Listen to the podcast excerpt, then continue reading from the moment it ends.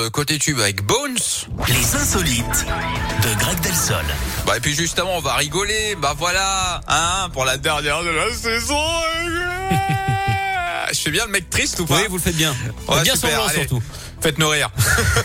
On va près de Nantes, Yannick, avec un énième record. Cette fois, c'est celui encore bien absurde de la plus grande pièce d'échecs du monde. Un Ah bon roi de 6 mètres 30 de haut et qui pèse 3 tonnes 8. Il a fallu une grue hein, pour l'installer, pas l'oiseau qui aurait laissé des plumes. Non, on parle bien de l'engin de chantier.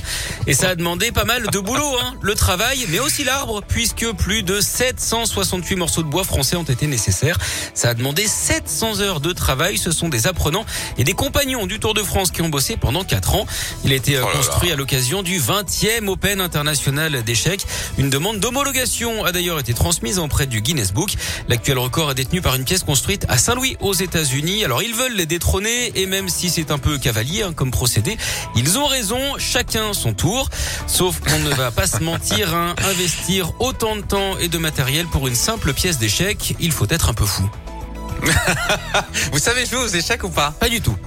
Pas du tout. On m'a appris, mais je pense que j'ai pas assez pratiqué derrière pour euh, voilà. D'accord. Bon bah écoutez, moi je vais tenter un coup d'échec et maths en direct sur Radio Scoop, ça s'est jamais fait. Vous savez qu'est-ce qu'on va faire? Prévenez la direction de l'antenne de Radio Scoop que je vous tiens en otage. Je refuse de vous laisser partir, de laisser partir cette saison, voilà, parce que ça va être triste sans vous. Mais non, Donc, ne vous Bon. inquiétez pas. Je vous ai adoré, sachez-le. Vous avez un talent de dingue, Monsieur Grégory Delsol, qui était là à l'instant pour les insolites. Merci beaucoup, mon Greg. Dans un instant, on parle plat du jour. On va se faire saliver dans à peine un quart d'heure. Ce sera juste après le retour d'Imagine Dragons, comme prévu. Voilà.